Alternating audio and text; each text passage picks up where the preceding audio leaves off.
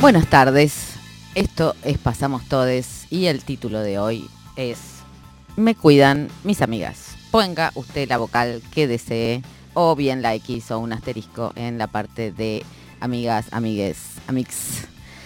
Em, voy a empezar leyéndoles em, unos fragmentitos de un texto muy conmovedor de Paula Yabel que se publicó en la revista Marcha. Empiezo. Era invierno y el aire estaba helado.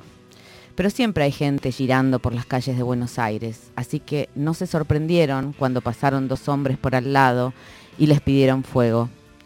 Les pibis les convidaron el encendedor y mientras uno lo aceptaba guardándoselo en el bolsillo, el otro les dijo que eran policías de encubierto. Enseguida les obligaron a tirarse al piso. A Jaime le pegaron una patada porque no quiso. Le hicieron sangrar la boca del golpe. Brian se puso a llorar porque no entendía. Él solo había ido por el cumpleaños de su hermano mayor, que tenía 17, y hace rato quería volverse a la casa. El resto hizo silencio mientras veía llegar a los tres patrulleros, montando una escena de luces y ruidos que anunciaba otra noche en el Inchausti. Diez policías por un porro. Los dejaron ahí tendidos un rato, en suspenso. Se burlaron de ellos, disfrutando el hecho de haberlos atrapado otra vez, de tenerlos esposados, rogando que los larguen, mirando desde abajo con los ojos llenos de rabia y pánico. A todos menos a Pamela, la única piba que había logrado sortear a sus padres y llegar hasta la joda a pesar de las condiciones climáticas. Hago un salto. A Pamela la zarandearon las dos policías mujeres que participaban del operativo, le gritaron que se vaya y que no se junte más con esos chicos que eran ladrones y drogadictos. Ella les contestó que se iba, pero que no iba a dejar a sus amigos ahí tirados, y empezó a caminar con demora, aguantando las lágrimas para no darles el gusto de verla en pánico. Llegó a la esquina, dobló y empezó a correr hacia la puerta del centro comunitario donde sonaban las chacareras de la peña que organizamos todos, los meses con algunos compañeros. A unas cuadras del caos, la música anunciaba una forma de refugio. Éramos cuatro en la puerta también tratando de resguardarnos de la lluvia abajo del alero del local, tomando vino para calentar el cora.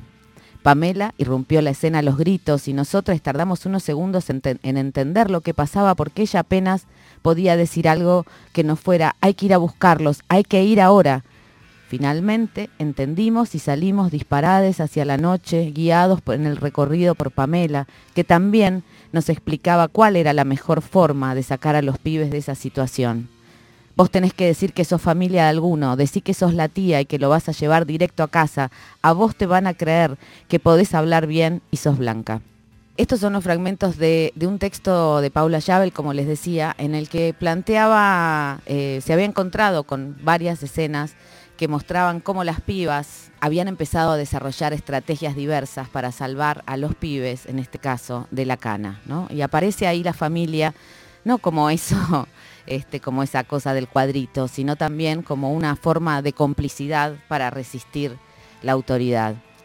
Esta semana estuvo el juicio este, por el asesinato, es la crueldad desmedida contra Lucas González, un pibe de 17 em, que jugaba al fútbol y vivía en el barrio de Barracas. Em, también esta semana vimos cómo recrudeció la represión en Jujuy, eh, la persecución sobre todo, ¿no? Este, a, a, quienes, no solamente a quienes habían luchado, sino a quienes Em, estaban defendiendo a quienes habían sido detenidos. O sea, las tramas de amistad y complicidad están siendo judicializadas en Jujuy. Y también en esta semana hubo mm, algunas poquitas novedades en relación al caso de Joaquín Esperani, que es ese niño de 14 años al que mató su amigo, su mejor amigo. Y además es 20 de julio, este, que es el día en que nos van a llenar de postales este, ¿no? sobre un montón de afectos y de, de presupuestos que implica la amistad. Em, de todo esto quisimos hacer este recorte, el recorte de esa complicidad para, para eh, enfrentar la autoridad, para enfrentar em, la arbitrariedad de ciertas autoridades. En el caso de Lucas, y acá este, me parece que hay que hacer un subrayado. Eh, apareció el racismo como una de las causas eh, eh, de, agravantes de este homicidio.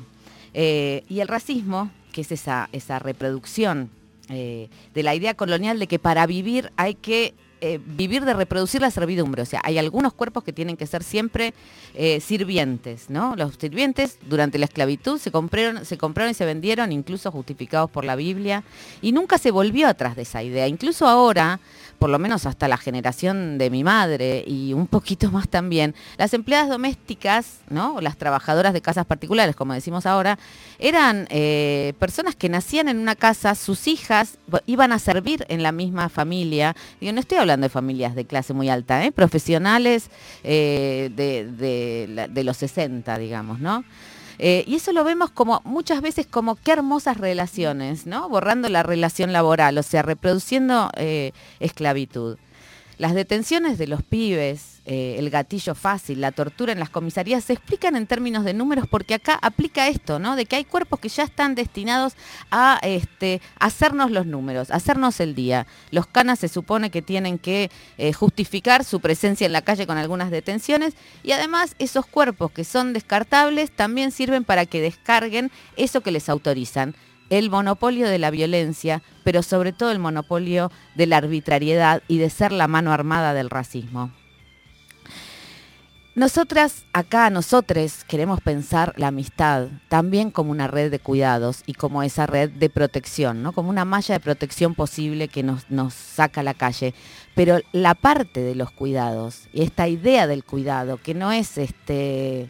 Em, bueno, nada, que se construye permanentemente en función de las vulnerabilidades, la puesta en común de las vulnerabilidades, eh, son un tema central dentro de los transfeminismos, ¿no? Lo venimos, lo venimos diciendo y creo que hay que repetirlo muchísimo, porque la organización del cuidado, de lo que llamamos cuidado, que es todo lo que tiene que ver con la reproducción de la vida, digo, la agricultura es parte del cuidado, la cocina, por supuesto, eh, la educación, el asistir a las personas enfermas, el darnos un vasito de agua cuando estamos borrachas en la fiesta, el decirte, amiga, nos vamos, que ya tomaste suficiente.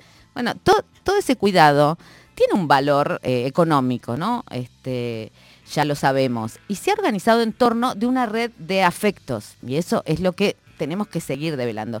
estuve leyendo una propuesta muy hermosa que sacaron en el, Museo mm, este, Reina Sofía en, España, donde un montón de artistas y curadoras hicieron este, una intervención, una ficción, ¿no? con efectos reales en en relación a armar una, como si fuera una ley de cuidados, ¿no? Y la transformaban, la transformaban los cuidados en no este sistema de expropiación de nuestras potencias dentro de lo doméstico, nuestras potencias en general, pero reducidas al espacio doméstico como trabajo no pago. Pero lo que me interesaba contarles es que había, ellas este, presentaron como el problema una organización que la llaman Blanco Pater Familia Trabajador Estado. Bueno, pero es como una descripción, tampoco es tan difícil. Blanco, pater de padre, este, familia dentro de esa organización donde hay una autoridad, ¿no? Ya vimos lo que pasa, si no sos blanco vas a estar en la parte de la, de la cocina y con mal sueldo. Eh, y el trabajador, ¿no? La idea de que hay, el trabajo dignifica, ¿no? Lo hemos escuchado mil veces. Este, quien trabaja es quien trae la comida a casa, no importa quién la cocina, ¿no? Pero la, jerarquía está del lado del trabajador.